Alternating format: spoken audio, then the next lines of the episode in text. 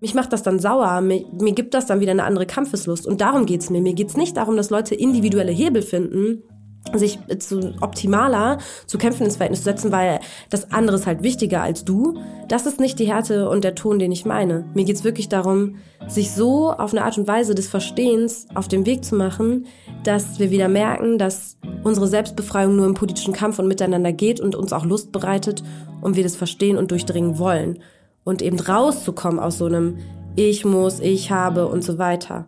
Und das ist so schwer, das zu tun, ohne dass es eben diese Schuldgefühle oder so auslöst. Ich kann total verstehen, dass wenn ich das sage, dass es bei Menschen auf Abwehr trifft mit so einem, das ist aber auch viel erwartet, dass ich das jetzt hinbekomme und so, das kann ich total verstehen. Aber ich will damit eher die Zustände beschreiben, in denen wir gerade leben, in denen wir eben nicht in der Lage oft dazu sind, kollektiv Dinge zu tackeln.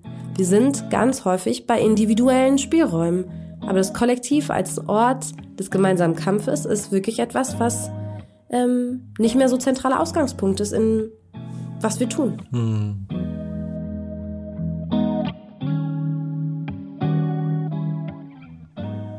Hallo und schön, dass ihr da seid bei Hast du alles.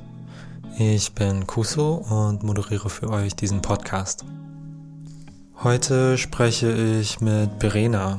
Verena ist Aktivistin und beschäftigt sich mit den Widersprüchen um Identität und nimmt dabei Solidarität und Utopien zum Ausgangspunkt. Immer wieder ist sie getrieben von der Frage, wer wir sein müssen, um diejenigen zu werden, die es in dieser ganz anderen Welt, nach der wir uns sehnen, braucht. Wir sprechen über die künstliche Trennung von Identität und Klasse, Dabei geht es nicht um die Suche nach einem politischen Einheitsbrei, bei dem sich Menschen über alles einig sind. Wir denken, dass es schön wäre, wenn wir Ideen diskutieren und uns an Ansätzen reiben, wo die falsche Trennung nicht zum Ausgangspunkt für das Kämpfen genommen wird. Wir wollen einander wohlwollend Fragen stellen, anstatt uns im Konflikt über theoretische Ansätze oder die Praxis übereinander zu stellen. Wir sprechen darüber, wieso es wichtig ist, unsere Praxis und Ansätze danach zu befragen, ob sie uns als gestaltende Subjekte erscheinen lassen und deswegen wirklich Empowerment, also kollektive Handlungsmacht ermöglichen. Wir sprechen darüber, dass systematisch produzierte Zustände es sind, die dazu führen, uns selbst fertig zu machen und dass wir Aufgaben grundsätzlich als Anforderungen wahrnehmen. Perina zieht Kampfeslust aus der Frage, wie wir da rauskommen, dass auch unser Empfinden so geknechtet ist. Und ich finde es super inspirierend, mit ihr darüber zu sprechen, weil dadurch meine Praxis, meine theoretische Auseinandersetzung und ich gefühlt auch als Mensch daran wachsen kann. Ich hoffe, ihr nehmt genauso viel aus dem Gespräch und aus dieser Folge mit wie ich und wünsche euch viel Spaß beim Zuhören.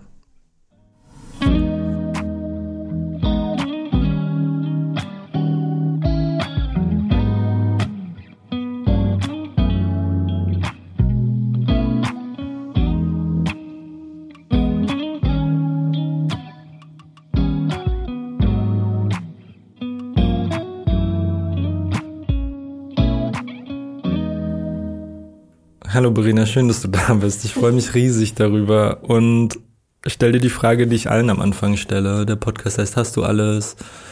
Was braucht es gerade? Was fehlt noch aus deinen Erfahrungen oder deiner Arbeit, wenn du auf soziale Bewegungen guckst?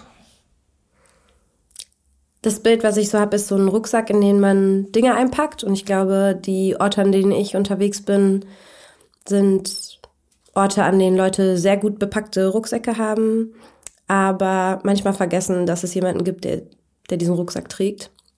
Und ich glaube, das ist das ähm, in all dem Gepacke, was ich merke, was wichtig ist, dass so ein entkoppelt von sich selbst mit Dingen und ähm, mit Werkzeugen arbeitend, dass das nicht alles ist, sondern ja, you have to put a little love in it. also wenn es nicht, wenn es nicht in Verbindung mit den Leuten steht, die es machen, wenn es entkoppelt davon ist, wenn es ein weiteres Projekt ist, was gemanagt wird, dann hat, hat es keine Seele mehr und dann ist es auch nicht mehr politisch. Ich glaube, ich würde gern später auf den Punkt nochmal zurückkommen und ich mag diese Metapher mit, oh, es gibt Leute, die tragen diesen Rucksack und so voll bepackt ist vielleicht auch manchmal eine Belastung, ich weiß nicht. Ähm, aber um nicht so bei Metaphern zu bleiben, ähm, es gibt tatsächlich wenige sehr, sehr wenige Leute in Deutschland, zu denen ich so gucke, wenn es darum geht, so liberale Identitätspolitik zu kritisieren, Konzepte von Allyship und Empowerment, so wie sie irgendwie in der Praxis finden, wie sie vor allem dazu führen, dass Menschen verunsichert sind und handlungsunfähig eher. Und gleichzeitig halt so eine sehr radikale Klassenanalyse sozusagen, die nicht nur auf alles ist Unter- und Überbau und es geht nur noch um Marx und genau sich super viel mit Marx, aber auch seinen Critics beschäftigt aus vielen verschiedenen Perspektiven und es ist so erfrischend, mit dir darüber zu reden. Es gibt mir auch so richtig Hoffnung, weil ich gerade, es kommt an einigen Stellen in dieser Staffel raus, so sehr unzufrieden bin, was so Bewegungen angeht. Mhm. Ähm, und genau, so frustriert wie noch nie, seit ich angefangen habe, Politik oh, wow. zu machen. Ja, ich wollte fragen, wie du deine Auseinandersetzung mit so genau Intersektionalität und Identitätspolitik, aber auch in Verbindung mit radikalen Kämpfen der Umverteilung natürlich äh, zusammensiehst, wie du das zusammendenkst, wie du das in deine Kontexte einbringst. Und ich weiß, du hältst Vorträge darüber und ähm, bringst es aber auch ganz in deine Praxis in jedem Vernetzungstreffen oder äh, ja, Kampagne, Austausch, whatever, immer wenn ich dich wahrnehme, bringst du diese Punkte rein und ich finde es genau sehr wertvoll und erfrischend. Vielleicht kannst du ähm, mich uns nochmal daran teilhaben lassen, wie, wie du das so machst und wie wichtig dir das ist und warum du das machst? Mhm. Oh, super viele große Fragen und gleichzeitig wird mir ganz warm, mm, weil das, ähm, weil mir das viel bedeutet, dass du das sagst. Also das ist, ich bin super flattered, ich weiß gar nicht, gibt es im Deutschen ein schönes Wort dafür? Es schmeichelt mir, aber es klingt nicht nur so im Sinne von, auch wie nett und ich äh, falsch dann in mich zusammen, sondern ähm, das bewegt mich sehr, dass du das sagst. Weil es mir wichtig ist. Also ich glaube, um vielleicht bei was Kleinem anzufangen, dass diese Trennung von der sozialen Frage oder der Klassenfrage und Identitätspolitiken, was auch immer darunter jetzt verbucht ist oder auch nicht. Also ich glaube, das ist einfach auch ein Begriff, unter den verschiedenste Menschen verschiedenste Dinge verpacken. Ich benutze ihn jetzt einfach und im Laufe des Gesprächs erzählen wir vielleicht, was wir damit meinen. Ähm, das ist für mich eine künstliche Trennung, die auch in dem, wie Theorie oder ähm, Analyse passiert ist in den letzten Jahrzehnten, gar nicht so stattgefunden hat. Also wenn wir davon ausgehen, du hast jetzt gerade Marx angesprochen, also wenn wir, ähm, wenn es sowas gibt wie einen Materialismus, also sich die Dinge anzugucken, wie sie sind und davon äh, auszugehen, dass die prägen, wie wir denken und wie wir uns verhalten oder sowas, dann sind ja sämtliche Unterdrückungsmechanismen, Marginalisierungserfahrungen, Dinge, die sehr materiell sind. Also sie, sie produzieren ja den Alltag, in dem ich lebe, wo ich bin, was ich tun kann oder auch nicht, welche Zugänge ich habe, welche Rechte, ähm, wie ich empfinde. Das sind ja alles sehr klare Effekte, die es gibt. Das heißt, dass das eine, dass ich sagen würde, mh, hm, Materialismus, wenn wir sagen, wir wollen eine Situation materialistisch analysieren, ist nicht nur Ökonomie, also nur eine Klassenfrage, wo es am Ende darum geht, wer über welche Möglichkeit Geld bezieht und wie die Arbeitsbedingungen sind oder so. Das ist die erste falsche Trennung. Und genauso auf der anderen Seite, wenn wir Identitätspolitik im engeren Sinn angucken, also Menschen, die aus einer kollektiven Erfahrung heraus spezifische Lebensumstände kennen, kritisieren und überwinden wollen und darin ihre Anliegen äußern, sind das ja immer auch materielle Dinge, und ähm, zum Teil auch ökonomische Fragen, die darin verhandelt werden. Und deswegen finde ich das ein bisschen Banane manchmal, dass wir so tun, als ob es die Klasse als objektive Kategorie auf der einen Seite gibt und dann diesen identitären Firlefanz oder so. Oder ja, also es macht schon eigentlich keinen Sinn.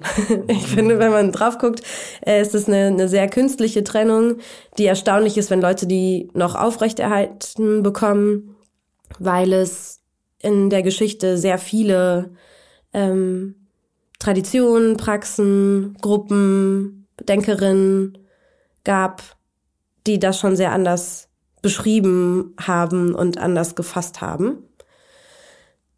Und es, ich finde auch, dass, oder jetzt dann sozusagen, jetzt weg von dem theoretisch-analytischen, warum mich das beschäftigt ist, weil ich wirklich finde, dass es unserem politischen Kämpfen nicht gut tut und uns als Subjekten auch nicht gut tut. Also, wenn wir erwarten, dass Menschen endlich die Klassenverhältnisse verstehen, um sich selbst darin wiederzufinden und sich ja dann, wenn sie es begriffen hätten, endlich der ähm, sozialistischen Arbeiterpartei anschließen würden, wird es einfach den, den Lebenswelten, die Menschen haben, äh, nicht gerecht. Dann wird es jedem Menschen, der in Polizeihand umkommt und so weiter, nicht gerecht. Das ist einfach eine, eine enorme, oh, das finde ich so pietätslos, keine Ahnung, ich ähm, finde ich eine, eine anmaßend.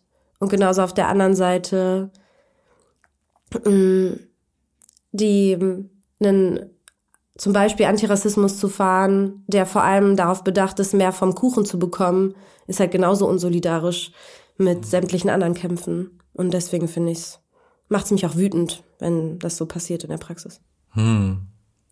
Hast du auch das Gefühl, dass so Positionen selten sind? Also ich habe das, ich ruder nochmal zurück. In der ersten Staffel, gerade zu Anfang von Hast du alles, ähm, das war nach einer Phase, wo ich so gar jahrelang gar kein, also gar nicht auf Social Media war, ähm, auch nicht mit Podcast-Projekten oder so da regelmäßig reingeguckt habe, vielleicht einmal alle paar Monate, aber ich hatte keine Ahnung, was abgeht. Und Shader Kurt hat irgendwann gesagt, so ja, Kommunismus wird ja auch gerade wieder cool, so auf den Socials. Und ich war so, what do you mean? How? Wieso? Und vor allem was, also ne, was für eine Art von Kommunismus? Erstmal hat es mich so sehr hm, excited gemacht, weil ich gedacht habe, ah ja, ich nehme sehr, sehr viel aus sozialistischen Ideen. Ich benutze das oft als ein Framework, in dem ich denke und mit dem ich arbeite so. Hm, vielleicht eher als Kommunismus, aber trotzdem war das für mich so, oh ja, okay, es gibt eine Kraft und dann bin ich seit dem letzten Jahr, seit seit einem Jahr wieder viel mehr auf Social Media unterwegs und bin so, oh wow, es ist so, sehr in einem Modus, warum ich so autonome Kontexte verlassen habe vor vielen Jahren. Also ähm, vor allem so genau weiße Antifa-Kontexte, ohne jetzt zu sagen, dass das alles per se schlecht ist, aber da sind mir so extrem viele Leute entgegengekommen mit einer Analyse, die ich analytisch schwierig bis einfach falsch finde und gleichzeitig damit verbunden auch so eine von oben Herabhaltung. Also ich finde es richtig krass, wenn Leute über Intersektionalität lachen und so, ne? Bei aller Kritik an, an liberale, an Liberalisierung von so Konzepten, die für mich eigentlich gar nicht zu liberalisieren sind, aber whatever. Ähm, ich kann das sehr gut verstehen, den Ausgangspunkt sozusagen, aber darüber zu lachen und sich so lustig zu machen und sozusagen kommt auf unsere Seite. Wir, wir wissen, wie es geht. Ähm, es gibt nur ArbeiterInnen, der ganze Planet ist ähm, in dem Verhältnis ArbeiterInnen und KapitalistInnen unterworfen und dann so dabei stehen bleiben. Also genau erstmal wichtig, ähm, dass das vor allem der Ansatz ist, den ich so viel online mitkriege. Und ich weiß aber auch nie, wie viel online über die Politik an der in einem Stadtteil, da wo du organisierst, wo du wirkmächtig bist, aussagt. Und da bin ich mir bis heute auch unsicher. Ähm, ich wollte dich fragen, ob du diese Einschätzung so teilst und wenn ja, woran das liegt, dass Leute sich so dieser Art von Politik so krass identifizieren können und das quasi cool wird. Also warum wird ähm, ja so klassenreduktionistische Perspektiven auf einmal cool? Vielleicht ist das auch nur meine Wahrnehmung. Ja. Ich glaube, da hängen verschiedene, kommen verschiedene Stränge zusammen.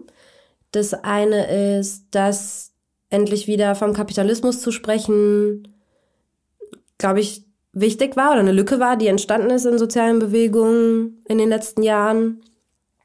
Und das deswegen auch so ein bisschen einfach so eine, irgendwie wieder ein bisschen radikal schick ist, ein bisschen klassischer, tatsächlich das Ding an der Wurzel packen zu wollen und Antikapitalismus in, die, in den Mund zu nehmen und ähm, sich, also es gibt, glaube ich, wirklich Lücken in politischen Kämpfen und in Bewegung. Also es gibt eine, einen liberalen Antirassismus und so weiter.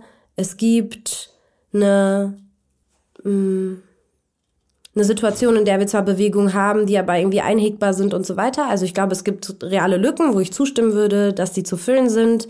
Und die werden halt ein bisschen plump gefüllt sozusagen. Also ähm, dann kann ich halt sagen, ah ja, ich gehöre nicht zu den Dummies, die halt irgendwie ihren liberalen Schuschu da machen. Ich gehe einen Schritt weiter und ähm, kann dann wieder mit Hammer und Sichel irgendwie durch die Gegend rennen. In doof gesagt und total platt ausgedrückt. Ähm, das ist das eine, dass ich, glaube ich, wirklich sagen würde, es gibt Lücken, die erkannt worden sind. Und das andere ist, glaube ich, schon auch, dass, dass aber der Fallstrick darin ist, dass viele, die sich, ähm, die vom Klassenstandpunkt reden oder vom Materialismus oder äh, von Marx oder so, dass es da zum Teil zu Verkürzungen kommt. So. Das, und das, wie so häufig, dann, ich würde auch sagen, das ist bei vielen der Schritt in den Antirassismus. Man, ja, Menschen verstehen irgendwas und kommen dann aber schnell auch in eine verkürzte Analyse, in Vereinfachung. Und das ist, glaube ich, das, was gerade noch ausbleibt, die, die Komplexität abbilden zu können. Also es gibt sozusagen eine sehr so ein Aufschwung der neuen K-Gruppen oder so, ähm, klassisch ähm, orthodoxe, äh, traditionsmarxistische Ansätze, weil dieser Ansatz tatsächlich lange nicht gut mitgedacht, artikuliert, an, gekämpft worden ist und gleichzeitig fällt er aber auch über hinter bestimmte Errungenschaften zurück und es wird eben dadurch diese komische Zweiteilung produziert. Das heißt, ich teile hm, die Beobachtung, dass es jetzt irgendwie ein neues Schick ist und warum es eben einerseits, glaube ich, so eine persönliche Distinktion, aber auch politische Antworten, die wirklich gefehlt haben.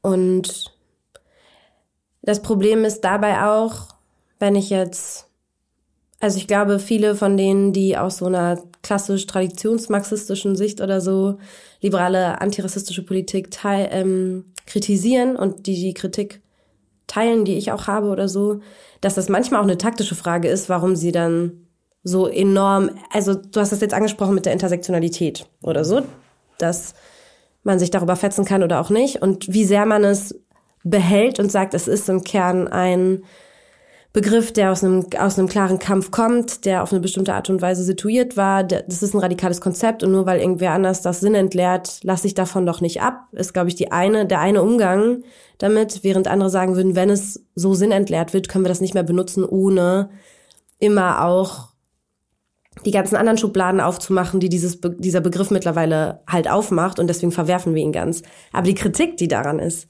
ist wahrscheinlich sehr ähnlich von beiden Seiten. Und das ist genau die Schwierigkeit darin, finde ich. Ich finde es voll gut, dass du das ansprichst, weil, also ne, diese Frage von Taktik oder Strategie ist eine für mich, die voll essentiell ist, sozusagen. Naja, ich könnte natürlich auf den Zug aufspringen und liberale Identitätspolitik so und ne, Verständnis von Intersektionalität, die am Ende dazu führt, dass eine Ausländerbehörde Empowerment-Workshops macht. Also ich wurde angefragt, ob ich einen Empowerment-Workshop für Leute der Ausländerbehörde mache und so, oh, ich weiß gar nicht, wo ich anfangen soll, das gerade zu kritisieren. Es läuft für mich darauf hinaus, dass es für meine Kapazitäten gerade Zeitverschwendung ist und ähm, politisch höchst fragwürdig, ähm, bestimmte genauso Akteurinnen, repressive Akteurinnen, die der Grenzregime zu legitimieren und so ein Kram. Anyways, ich habe manchmal den Impuls, wenn ich so Anfragen bekomme, auf den Zug aufzuspringen und zu sagen, weg damit, so, wir können das nicht mehr haben. Aber unabhängig davon, dass ich das anders lese und ein anderes theoretisches Verständnis davon habe, sozusagen, finde ich die strategische Frage, naja, diese Diskurse sickern so langsam in, ne, durch Social Media, aber auch tatsächlich durch so die klassischen großen Medienkanäle und so weiter, durch die Errungenschaften von sozialen Bewegungen, auch in so Mainstream-Diskurse ein. Und das ist so. Also ich kann so viel sagen, kommt auf meine Seite, der, ne, kommt in den Klassenkampf und verwerft eure komischen Ansätze, it's not gonna happen.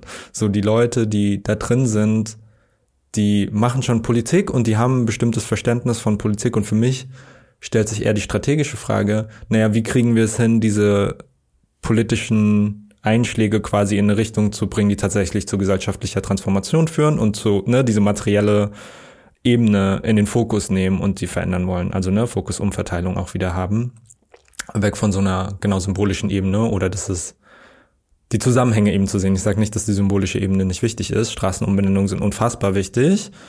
Ähm, und sie hängen mit der materiellen Realität zusammen. Es ist nämlich nicht nur symbolisch sozusagen, aber trotzdem kann es nicht nur dabei stehen bleiben und sozusagen, naja, wenn aus einer ähm, Straße XY, die jetzt einen coolen Namen hat, aber weiter abgeschoben wird, weiß ich nicht, wie viel wir da gewonnen haben, sozusagen. Ähm, ah, das war gar keine Frage. Ich glaube einfach Resonanz dazu. Ja. Bei allem, was du sagst, fallen mir so 500 Sachen ein, wo ich an, äh, einhaken könnte. Mhm. Also ich glaube, zwei Sachen führen zu dem, was du sagst. Das eine ist deine Vorstellung schon von, wie Gesellschaft oder Welt sich verändern können. Mhm. Das, also, wie funktioniert das überhaupt? Das ist wahrscheinlich ein Punkt, über den man sich streiten kann. Und aber auch eine Analyse von, wie reformierbar sind liberale Identitätspolitiken. Mhm. Oder wie radikalisierbar sind sie? Und ich glaube, da, darüber könnten wir jetzt, äh, allein darüber könnte man ewig streiten macht es Sinn zu versuchen, diese Kämpfe zu radikalisieren und irgendwie eine Brücke zu schlagen in was anderes? Ähm, oder sind sie sozusagen, sind sie im Kern korrumpiert oder so? Also sind sie schon, sind sie schon so durchzogen von, von der Denkart des Feinds, dass sie, dass sie eigentlich schon faulen von innen. Und ich glaube, das ist häufig der Unterschied darin, wie Leute damit umgehen, wie sie da drauf gucken und wie sie sich dazu verhalten. Ich, und zu dem, du meintest, wir können jetzt natürlich sagen, komm zum Klassenkampf, it's not gonna happen. Mm, ich glaube, times are changing. Also ich glaube wirklich, dass es ähm, gerade durchaus ähm, Entwicklungen in den letzten Jahren gab, die dazu führen, dass Klassenkampf nochmal eine schickere Deutungsschablone für die, für die Kämpfe sind, die man gerade führt. Also ich glaube, es ist nicht umsonst so, dass ähm, alles, was so an postmigrantischem Widerstand nach Hanau kam, schon nicht nur hm, Diversity-Kämpfe sind, sondern schon sehr klar ähm, Kapitalismus, Ausbeutungsverhältnisse, ökonomische Situation, Klasse und so weiter immer weiter artikulieren. Und dass es Veröffentlichungen zu dieser Frage immer mehr und stärker gibt, Panels und so, und so weiter. Also ich glaube nicht, dass das Schall und Rauch ist und dass die Leute, die eh schon in dem Team sitzen, sich da gegenseitig beweihräuchern und das war's. Und trotzdem, finde ich, stellt sich die Frage, wie, wie können wir an der richtigen Sache, Sache Verrat begehen und nicht an der falschen. Also ich möchte nicht, ich möchte etwas Radikales, was nicht einhegbar ist und nicht Liberales. Das ist klar. Und das, das versuche ich auch wirklich im Kern nicht zu reproduzieren mit dem, was ich sage und mache.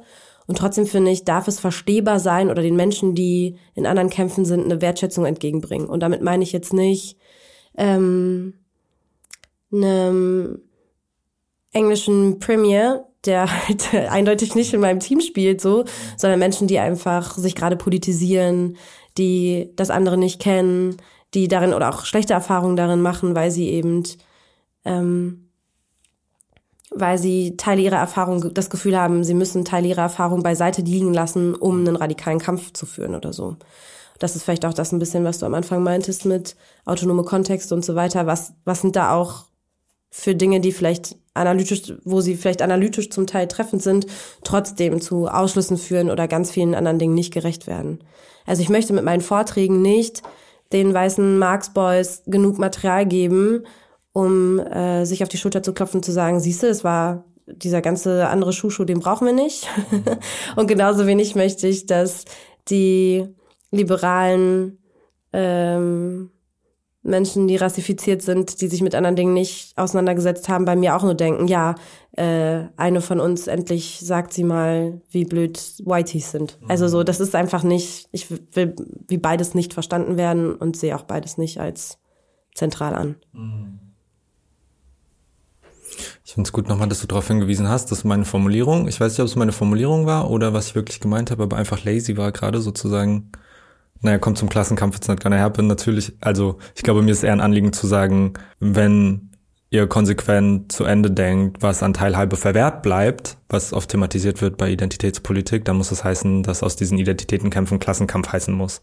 Also über den Schwung und nicht so, ihr macht es falsch, wir machen Klassenkampf, kommt rüber. Ich glaube, das ist so das, was ich sagen wollte oder hoffentlich sagen wollte, I don't know. Ja, ähm, und das ist so ein Moment, entschuldige. No, go ahead, please. Dass wo wir gemeinsam hätten, vermutlich auch mit vielen anderen, die wir gerade eher als orthodox marxistisch oder so verhandeln, oder ich. Ähm, Race is Class mhm. ist erstmal ein Satz, wo viele mitgehen würden. Aber wie wir den jetzt ausbuchstabieren, was das heißt für wie wir wie wir kämpfen, wie wir auf Dinge gucken oder warum wir diesem Satz in Teilen nicht zustimmen, das ist, glaube ich, das spannende Feld, ähm, wo es so unklar ist. Weil eben, also viele dieser neuen neuen Klassenansätze sagen die ganze Zeit, ja, ja, Rassismus ist eine eigenständige Ideologie. Das muss man auch als solche betrachten und es ist super wichtig. Aber am Ende kommt es halt doch wieder zum gleichen Schluss. Und das ist, glaube ich, das, wo ich aussteige. Also, was bedeutet es denn, Rassismus als eigenständige ähm, Unterdrückungskategorie zu analysieren und zu betrachten, die eine große Schnittmenge und gemeinsame Interessen mit Kapitalinteressen hat, aber halt auch innere Widersprüche im Kapitalismus produziert oder so. Also, dass das Frontex da ist und die Grenzen ähm, auf oder zu sind, ist ja nicht so, dass das Kapital grundsätzlich das eine Interesse daran hätte, sondern es, das schafft Widersprüche. Und das ist so das, was dann, was mir oft fehlt oder was dann so vereinfacht wird. Hm. Ich habe mich gerade gefragt, als du gesagt hast, wenn du sagen würdest, Race is Class, ob da viele tatsächlich mitgehen würden. Also ich glaube, aus bestimmten Perspektiven würde ich mitgehen. Deswegen ist es auch so inspirierend, mit dir zu sprechen, by the way, weil ich mich seit dem letzten Mal, du hast nochmal Hall erwähnt und ich war so, ah ja, durchgucken, nochmal, wo sind die Sachen, wo ich was rausziehe und sozusagen ja. ähm, Race ist die Modalität, durch die Klasse irgendwie erfahrbar wird oder sowas in der Art. Oh mein Gott, sorry an alle Leute, die Hall besser können als ich, aber nochmal gefunden habe, okay, was ist eigentlich das aktuelle Verhältnis? Und sozusagen, wenn ich in Ansätze von Racial Capitalism gucke, wo ich sagen würde, okay, Race was Class, so, auf jeden Fall. Und es gibt kein primitive Akkumulation ist quasi einfach, muss in Zusammenhang mit Lohnarbeit gesehen werden und kann nicht wie bei Marx rausfallen, sondern rassifizierte Menschen waren das erste Proletariat sozusagen. Mhm. Ähm, ja, super inspirierend irgendwie da. Ich habe das Gefühl, jedes Mal, wenn wir reden, gehe ich nach Hause, gucke mir Sachen an, überlege, wie ich so Sachen zu Ende denken kann, zu denen ich vorher keinen oder noch nicht so den Bezug habe. Und ich habe es jetzt natürlich auch nicht gecheckt innerhalb von den letzten zwei Wochen, seit wir miteinander geredet haben, sozusagen. Aber ähm, ich glaube, diese Impulse kriege ich so wenig, sondern habe dann eher so meine eigenen Abwehrmechanismen und bin dann so genervt, wenn es in bestimmte Diskussionen geht und ich bin so, oh mein Gott, ich will da überhaupt gar nicht weiterlesen. Ja, und du machst es auf so eine krass anregende Art. Das, genau, passt gut mit meinem, wie ich mich mit Sachen beschäftige, zusammen.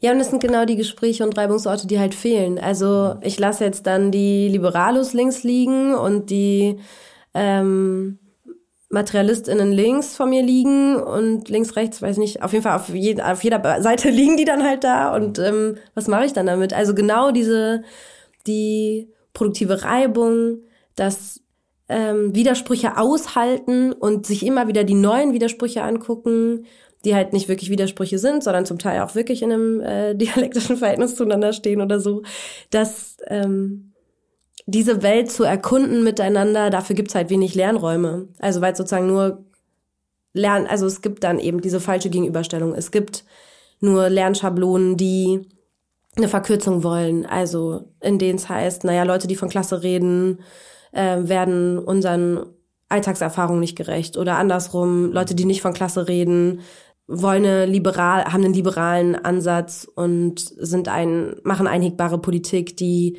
die Klassenverhältnisse nicht attackt oder so. Das sind halt Geschichten, die wir übereinander erzählen, die auch gute Gründe haben, aber die auch vermeiden, dass wir halt, dass wir das tun, was nötig wäre. Hm. Und was meinst du wäre das, das zu tun, was, oder was ist gerade so nötig?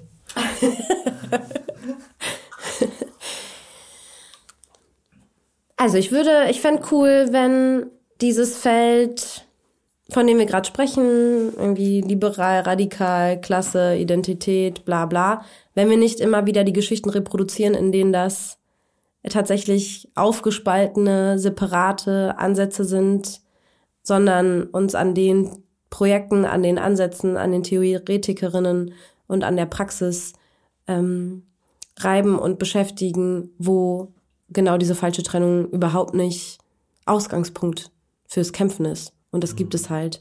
Oder auch miteinander in Kontakt kommen und Leuten nicht nur sagen, nein, nein, nein, du hast es nicht verstanden, pass mal auf, es ist so und so, sondern einander auch in Wohlwollen Fragen stellen mit, hey, Aber wenn du das so und so sagst, würde das am Ende bedeuten, bla bla bla. Und das teile ich nicht. Also zum Beispiel die Frage um Repräsentanz kritisch miteinander zu diskutieren, zu sagen, ja, natürlich Repräsentanz und gleichzeitig nein, auf gar keinen Fall Repräsentanz mhm. und einander zu ermutigen, diese Gleichzeitigkeit auszuhalten. Mhm. Und das ist, glaube ich, das, die Schwierigkeit. Menschen tendieren dazu, das in eine Richtung zu vereindeutigen und genau den Schritt sollten wir an vielen Stellen nicht gehen, sondern wissen, wir sollten darum wissen, dass wir uns in dieser Gleichzeitigkeit bewegen und jedes Mal neu anhand von guten Kriterien uns entscheiden müssen, so wie wir die Situation halt verstehen.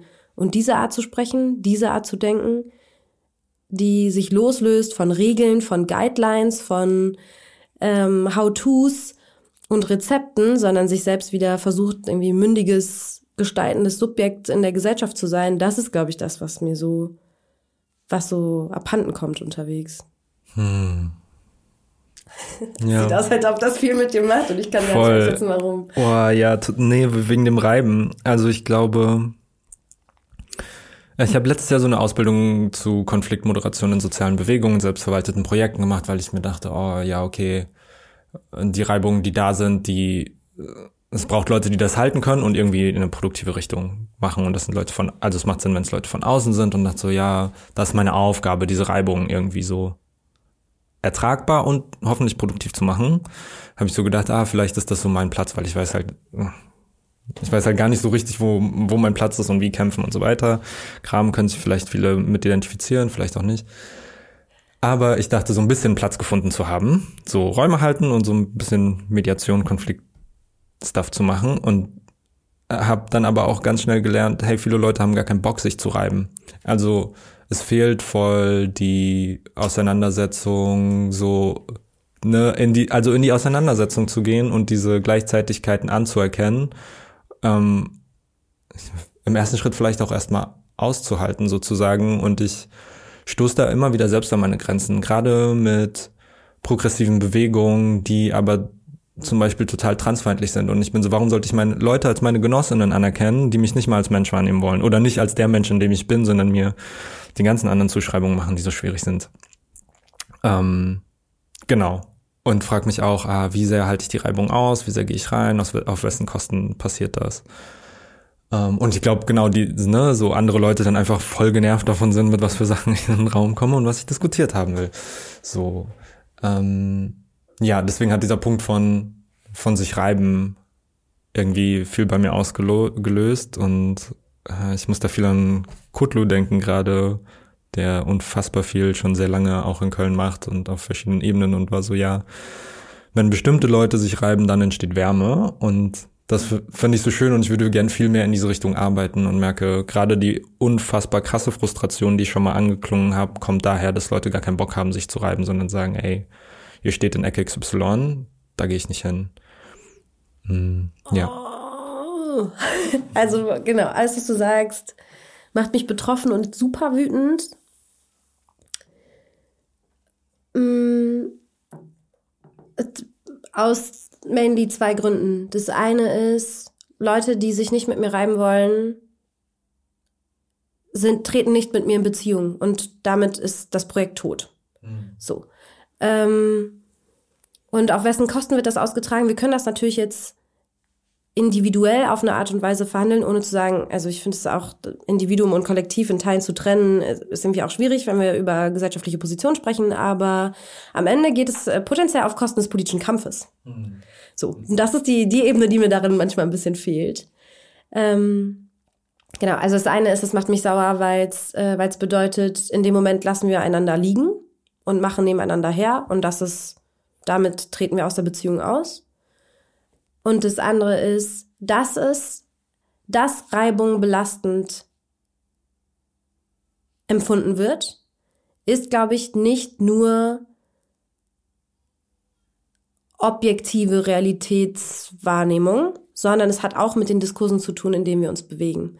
Also, wenn ich mich mit äh, transgenerationalen Traumata, wenn ich mich mit der Allumfasstheit der, der patriarchalen Gewalt beschäftige. Also wenn ich bestimmte Diskurse kenne, die schaffen, eine ganzheitliche Analyse von, von Missständen zu formulieren, sind es potenziell auch Denkweisen oder Herangehensweisen, die dazu führen, dass ich es halt auch in allen Lebenssituationen ständig sehe. Und was wir nicht schaffen, finde ich, ist, darauf eine politische Antwort zu formulieren. Leute tendieren dann dazu, äh, Tee zu trinken und Yoga zu machen, was nicht grundsätzlich schlimm ist, aber was in Teilen eine politische, eine kollektive und politische Antwort ersetzt. Und ich glaube, das Spannende wäre für mich, sich die Diskurse anzugucken und zu prüfen, wo haben sie auch Elemente, die ganz schnell depressogen werden, die ganz schnell autodestruktiv werden, die ganz schnell uns nicht mehr in der uns selbst nicht mehr porträtieren als gestaltende Subjekte und in einer Position der Stärke, also in einer Position des politischen Empowerments, sondern tatsächlich als Opfer der Verhältnisse. Und es ist immer beides wahr. Und ich finde sozusagen, das ist die andere Schwierigkeit. Ich musste auch wirklich viel aus bestimmten Ansätzen und Identitätspolitiken entlernen, um wieder resilient kämpfen zu können. Das klingt so paradox. Mhm. Aber das war so. Und damit meine ich nicht, ich musste härter mir gegenüber sein oder habe dann irgendwie entschieden, so Straßenumbenennungen daran, das ist mir jetzt egal und Pippi Langstrumpf und sonst irgendwas. Das, um diese Ebene geht's nicht. Dass ich sage, ich mache jetzt äh, das Symbolische nicht mehr oder so, oder beschäftige mich nicht mehr mit meinen Gefühlen, um Gottes Willen, sondern zu prüfen, woher, welche Prämissen unterliegen meinen Gefühlen, woher kommen diese Gefühle und teile ich die und kann ich die nicht auch politisch umdeuten. Ähm, und das hat sehr stark verändert, wie ich kämpfe. Ob ich jeden weißen Raum als Zumutung erlebe, weil darin der koloniale Blick reproduziert wird. Ähm, das auch noch, noch mal doppelt bei mir mit, mit der Lebensrealität, in der ich bin und mit den Menschen, in denen ich mich umgebe. Oder was ist eigentlich mein Bild von mir in diesem Setting? Welches Bild will ich von mir haben? Was ist denn, was ist die politische Situation des Kampfes, die ich eigentlich darin performen, inszen inszenieren und damit auch materiell Realität werden lassen möchte. Mhm. So. Und das ist eine Art zu denken, die, die glaube ich, die fehlt, die dazu führt, dass die Art und Weise, wie wir zum Beispiel, äh, also mit sämtlichen Formen von äh, Gewalt umgehen und so, dass das ganz, dass wir dadurch in eine total infantile und regressive Position oft kommen, in der wir eigentlich nur noch uns das Kuschelwatte Wunderland wünschen und das als politischen Rückzugsort als einzige Option haben, weil weil wir kein Bild mehr von uns haben, wie wir auch andere sein könnten. Das ist so ein weiterer Punkt, der Einklang in meine Praxis gefunden hat, sozusagen, wie will ich mich in den Räumen wahrnehmen und mhm. vor allem ich sehe vor allem, wie Menschen, die so auf verschiedenste Arten vulnerabel gemacht werden von Gesellschaft, bestimmte Politik machen, die so zu diesem Rückzug führt, den ich auch kritisieren würde. Und gleichzeitig Genau, weiß ich auch, dass es notwendig ist in Teilen, aber ich merke, den Menschen geht's nicht besser. Ich fühle mich auch so oft missverstanden, wenn ich Dinge und ich sage sie meistens in Härte und Vehemenz, das kommt noch oben drauf, das auch leicht, ich mache es leicht, mich misszuverstehen. ähm, aber das ist ja tatsächlich, der Ausgangspunkt war ja nicht, dass ich gesagt habe, jetzt müssen wir jetzt mal wieder ordentlich kämpfen oder das tut doch alle nicht, sondern dass ich gemerkt habe, es tut mir nicht gut. Es hilft mir und dem Kampf nicht. Und dann muss ich diesen Diskurs in Frage stellen. Dann muss ich die Art und Weise darin in Frage stellen und dann wird halt aus einem aus einer Deutungsschablone, wie ich die ganze Welt sehe und eine Brille, die ich aufsetze, unter der ich alles betrachte, eher ein Werkzeugkoffer, wo ich je nach Situation verschiedene Sachen greife. Aber es ist nicht das, worunter ich alles subsumiere, analysiere, verstehe und begreife. Und ich glaube, das war einfach ein wichtiger Sitz, äh, wichtiger Schritt, dass ich das aus etwas, was eine Brille war, alles worunter ich alles verbucht habe, dass ich die abnehmen konnte und es eher eine Toolbox wurde, wo ich sage, ich habe jetzt verschiedene Brillen oder verschiedene Werkzeuge, die ich anwende und in der Komplexität wäge ich Sachen ab und so weiter. Mhm. Und genau, ich fand es auch, mein Anliegen jetzt gerade war ja nicht vor allem ein Front gegenüber dem, was du beschrieben hast mit wie reiben und ähm, was darin schwerfällt. Das kann ich ja total nicht nur nachvollziehen, sondern auch nachempfinden mh, auf immer eine natürlich spezifische Art. Und es geht mir auch nicht darum, diese Gefühle zu delegitimieren, sondern das eine ist die, die Beziehungsebene oder dieses, worum geht's hier eigentlich, äh, nochmal anders in den Blick zu nehmen und zu verstehen und vielleicht auch darin nochmal einen anderen Zugang zu Menschen zu bekommen. Also wenn ich nicht nur mich als die Person sehe, auf die rumgehackt wird, sondern auch als eine Person, die einfach was in diesen Raum tragen kann, was sonst nicht da ist und die anderen mal ein bisschen durcheinander bringt, ist es, also ist es eine andere Interpretation, die mir vielleicht gut tut. Und das ist auch das, die, mir, die ich nicht nur politisch richtiger finde, sondern mir auch gut tut. Und ähm, auf der anderen Seite eben, dass wir so fühlen und das manchmal nicht hinterfragen. Und Poli Gefühle sind immer politisch. Also so, das ist, das ist nicht zufällig, dass wir zu manchen Sachen kollektiv auf eine Weise empfinden. Das kommt von, wie wir halt Sachen verstehen oder auch nicht verstehen. Und das können wir auch gestalten. Ja, Gefühle sind politisch und was ich wichtig finde, gerade im Moment meiner Praxis, ist so zu gucken, welche Auswirkungen haben die Gefühle und die Schlussfolgerungen, die wir daraus ziehen auf unsere Praxis, also in den konkreten Ergebnissen. Um es konkreter zu machen, quasi befinden wir uns so hier in Köln mit einer Ortsgruppe an so nicht so ein Abtrennungsprozess, aber sozusagen, naja, Sachen nochmal neu zu strukturieren und zu sagen, wen holen wir mit ins Boot und wer nicht.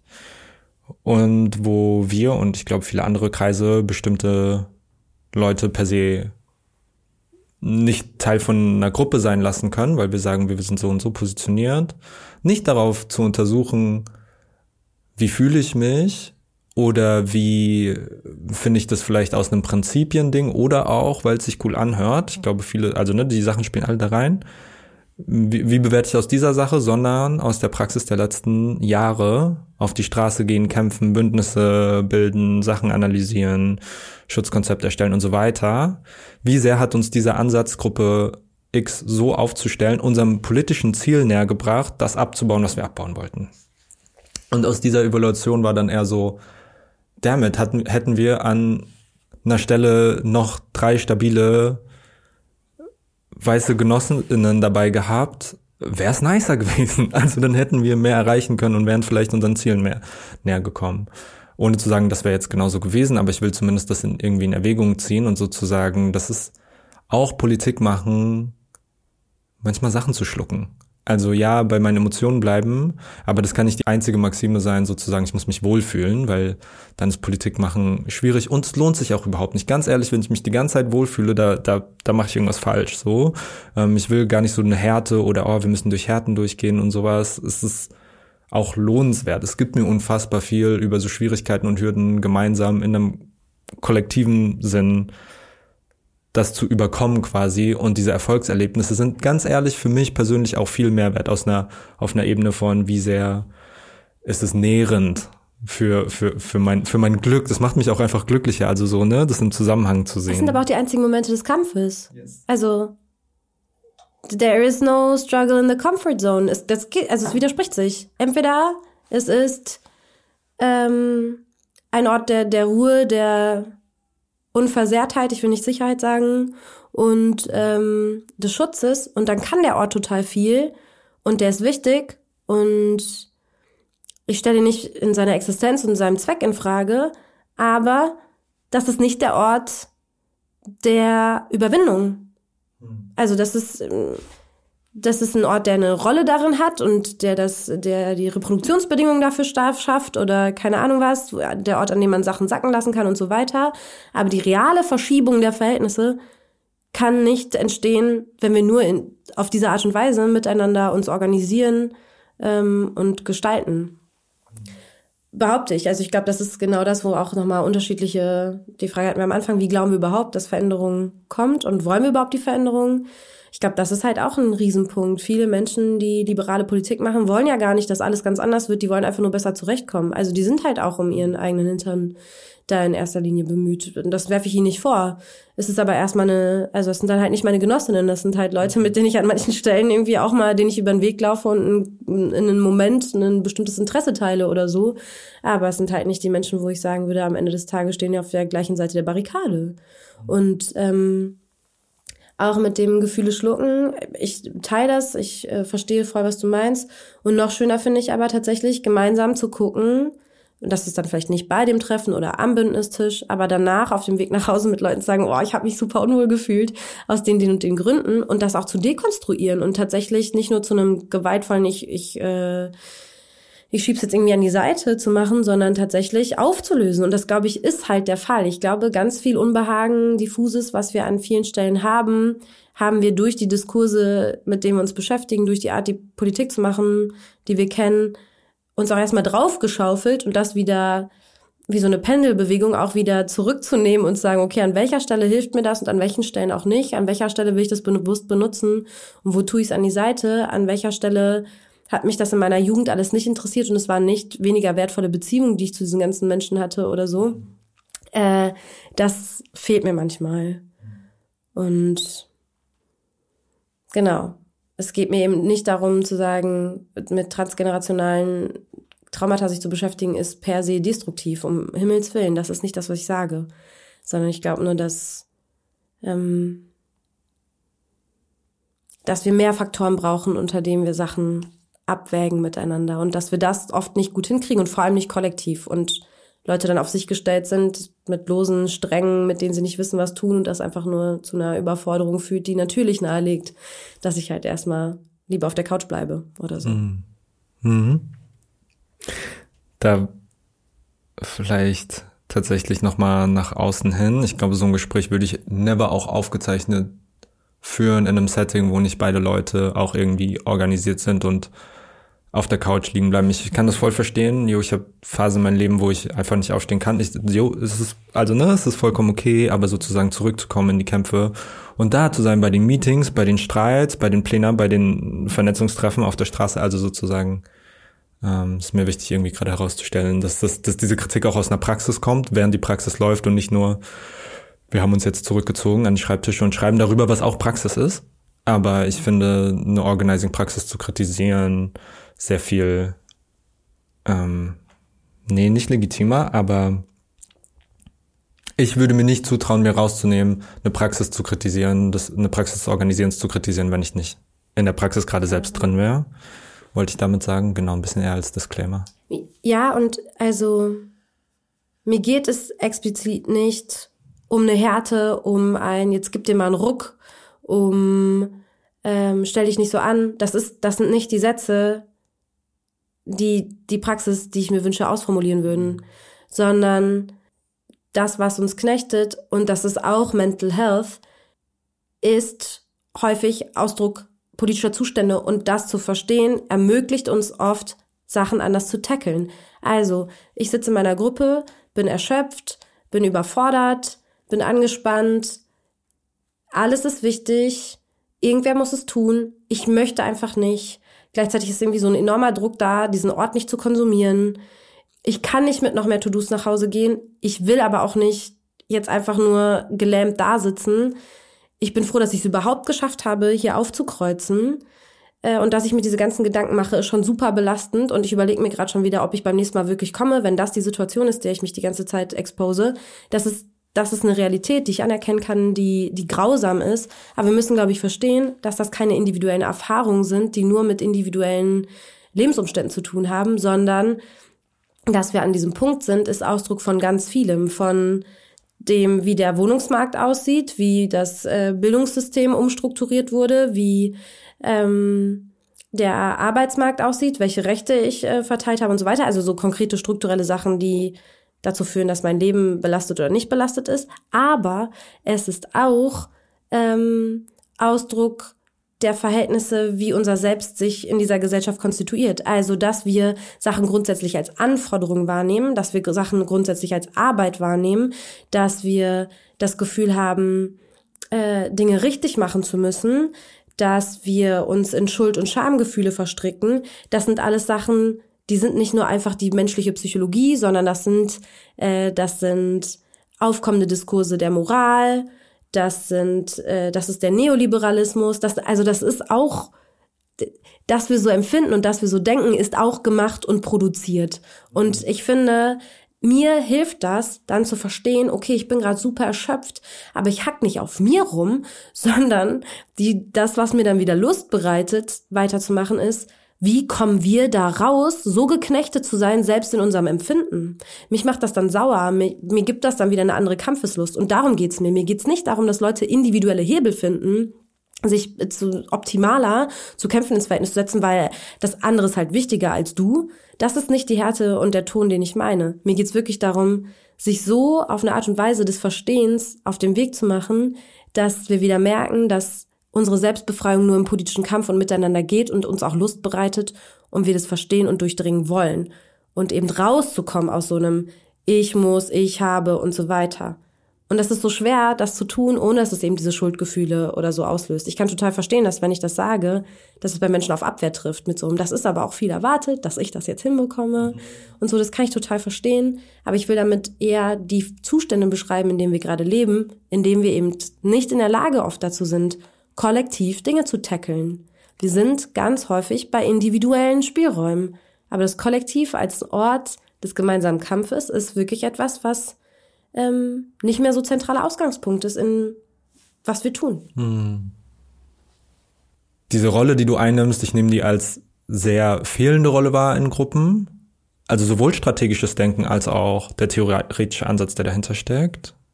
Und Skills einfach, wie du Sachen erzähl also rüberbringen kannst und dich artikulierst, ist halt krass so. Ähm, und ich glaube, all diese Sachen und viel mehr führen dazu, dass du eine Rolle einnimmst, die ich in fast allen meiner Gruppen krass vermisse. Viele andere Rollen werden da sehr schnell und sehr gerne, glaube ich, auch ausgefüllt. Hm, aber sozusagen den Finger in die Wunde zu legen, zu gucken, was macht das mit unserer Strategie und wie bringt es uns weiter, ähm, kann ich mir vorstellen, dass vielleicht auch schlaucht und allgemein im politischen Kampf zu sein schlaucht. Teilweise vielleicht auch manchmal, wo guckst du hin, um weiterzumachen, um deine sehr, ja, Praxis, die du auch einfach schon eine Weile machst oder lange machst, ähm, genau da wieder Kraft zu schöpfen. Was ist da so ich will nicht so, so cheesy, so what's your inspiration, aber schon auch irgendwie, was, was sind deine Ressourcen, woher du deine Kraft nimmst? Ja, vielleicht beim genau das Gegenteil startend.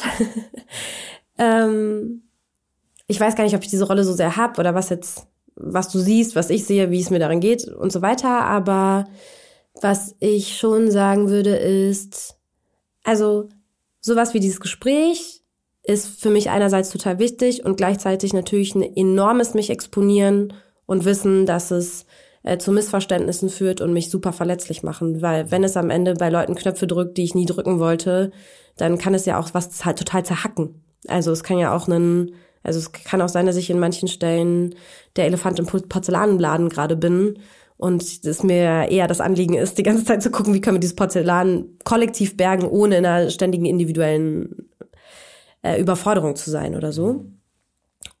Und wie bewerten wir dieses Porzellan und warum ist der Elefant eigentlich überhaupt drin? Und also so diese Bilder sozusagen nochmal irgendwie in Gänze anzugucken. Ähm, und gerade in solchen Situationen oder Momenten stellt sich natürlich die Frage, warum, warum und wie weitermachen und wofür oder so. Aber ich bin tatsächlich der Überzeugung, äh, dass, äh, also Kämpfen und Widerstand lohnt sich einfach. Also, wenn ich mir angucke, welche Kämpfe es gibt, gegeben hat, äh, geben wird, was alles in Bewegung ist, was alles passiert und ich mich dazu ins Verhältnis setze, wie, wie kann mich das nicht inspirieren? Wie kann ich, also, das meine ich, dass wir das im Zweifel nur das Destruktive darin sehen und die Schwere ist, glaube ich, eine Art und Weise zu denken und zu empfinden, äh, die wir auch bei uns entlernen und in Frage stellen können, äh, wenn es eigentlich ein, ein Riesenort der, der Fülle und a place of abundance ist. Ähm, und ich will halt was von, von dieser Welt und von wie wir miteinander leben. Und wenn da so viele Menschen sind, die das teilen, die davon entweder betroffen sind oder sich dazu im solidarischen Verhältnis setzen und äh, keine Lust haben, diese, diese Knechtung zu erleben oder bei anderen zu sehen. Das finde ich ist ein genauso äh, legit point, um in den Kampf zu treten. Ähm, wie soll ich da, wie bliebe mir dann noch es nicht zu tun? Also es ist für mich, glaube ich, eher alternativlos. Ähm, weil es mir nicht darum gehen kann, mich hierin einzurichten, weil es mir nicht besser geht, es nicht zu versuchen, weil wenn wir in die Geschichte gucken, dass der einzige Weg und so weiter war, wie Sachen errungen worden sind. Und also gerade wird, die Geschichte schreibt sich stetig fort und wir können uns halt überlegen, welche Rolle wir darin haben wollen. Und ich glaube halt, es gibt so viel. Ich meine, allein in dem Gespräch, was wir jetzt miteinander hatten, kam mir so viel auf, was es noch zu bearbeiten, zu diskutieren, zu etablieren, zu organisieren gäbe. Und deswegen habe ich da eher so ein geil Rander. sehr inspirierend. Ich, hab, ich muss an Nui denken, eine Person, deren Praxis ich auch sehr, sehr krass finde und so, ich fühle mich da hingezogen, wenn mir Sachen so, wenn mich Sachen motivieren, weiterzumachen. Und Nui hat dann Nuis Geburtstag einen Vortrag gehalten und Leute waren so, hey, ist es überhaupt okay für dich? Ist dein Geburtstag? Und Nui war so, ich kann mir an meinem Geburtstag nichts Schöneres vorstellen, als zu versuchen, die Welt zu verändern und meine Ideen zu diskutieren. Ohne zu sagen, alle müssen da hinkommen oder dass ich immer da bin, aber da war ich so, oh mein Gott, yes, das ist sowas, ich wünschte mir, ich würde sowas öfter hören. Ähm, genau, und das nicht, das Ganze nicht nur als Belastung oder schlauchend oder so wahrzunehmen, was es ja auch in Teilen sein darf und kann und ist. Ja. Ähm, damit vielleicht zur letzten Frage. Ja. Wenn du Leuten was mitgeben könntest für ihre Tasche, wir sind bei dem Rucksack gestartet. Und das kann Material sein, was du was immer bei dir hast, kann Ideen sein, Metaphern, Spruchen, whatever. Was wäre das? Ich glaube, es wäre die Frage,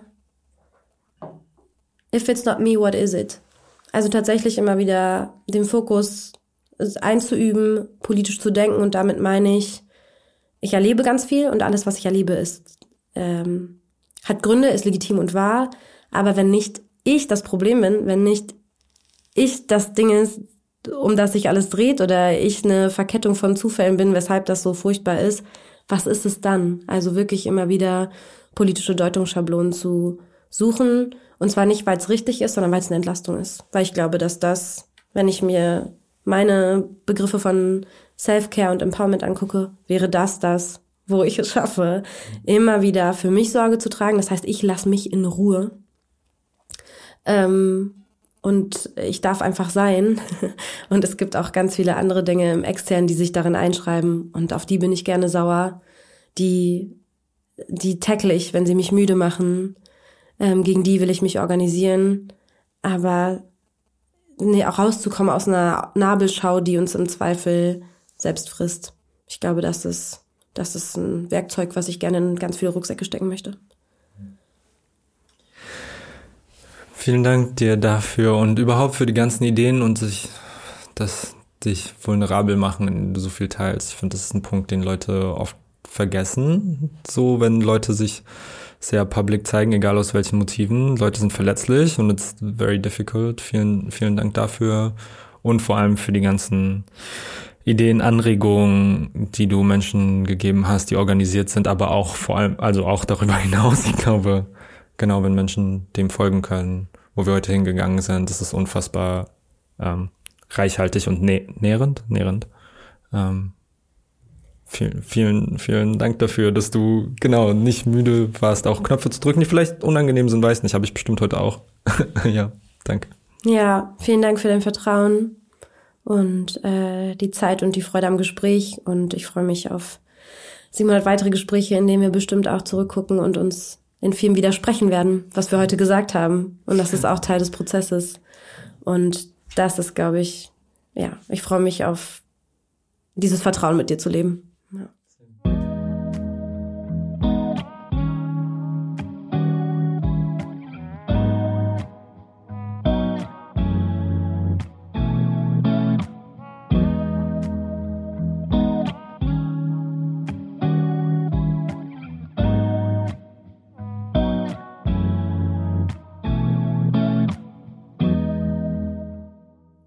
Vielen Dank, dass ihr zugehört habt.